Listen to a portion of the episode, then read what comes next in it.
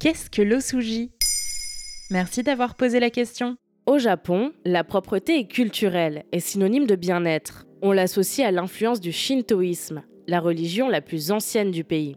Et si aujourd'hui le nombre de croyants est en baisse constante, la philosophie et la culture shinto sont toujours largement appliquées par les Japonais. Sayaka Goryo, jeune japonaise de 26 ans interrogée par France Info, explique Nous les Japonais, nous avons une attention toute particulière à la propreté de nos corps, de nos maisons et environnements de travail, tout comme la rue.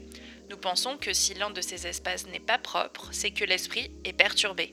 Dans la veine de ce système de pensée, de nombreux Japonais suivent chaque année un rituel bouddhique de nettoyage appelé Osuji, visant à purifier et organiser son intérieur avant d'entamer une nouvelle période.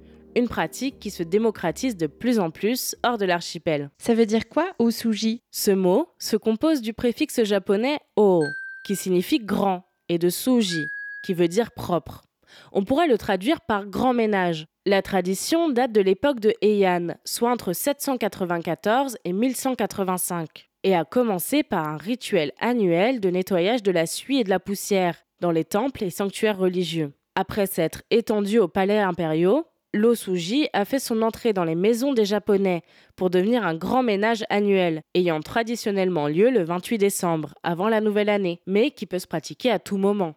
Comme c'est un rituel, il y a des préparatifs et des étapes à suivre religieusement. Le Osuji est très codifié et doit être réalisé selon des principes précis pour être efficace. Il est très important d'aller au bout du processus, où il perdra ses vertus spirituelles.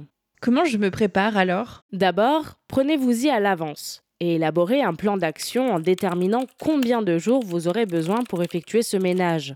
Sachez également que tous les habitants du foyer doivent être impliqués.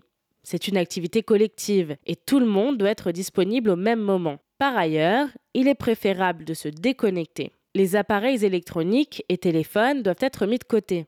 Avant de commencer, n'oubliez pas de préparer vos ustensiles de nettoyage, produits, sacs et boîtes qui serviront au tri. Enfin, l'osuji doit être réalisé dans un ordre précis. On nettoie de haut en bas et de l'intérieur vers l'extérieur. Autrement dit, on commence par le plafond, les murs, puis le sol, et par les pièces les plus éloignées de l'entrée. Et après?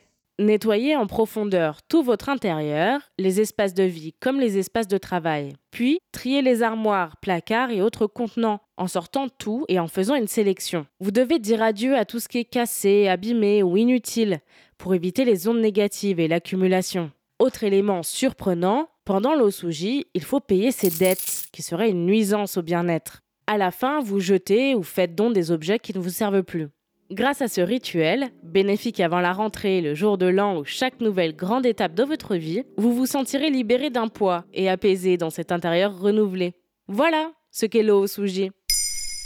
Maintenant, vous savez. Un épisode écrit et réalisé par Mayel Diallo. Ce podcast est disponible sur toutes les plateformes audio. Et si cet épisode vous a plu, n'hésitez pas à laisser des commentaires ou des étoiles sur vos applis de podcast préférés.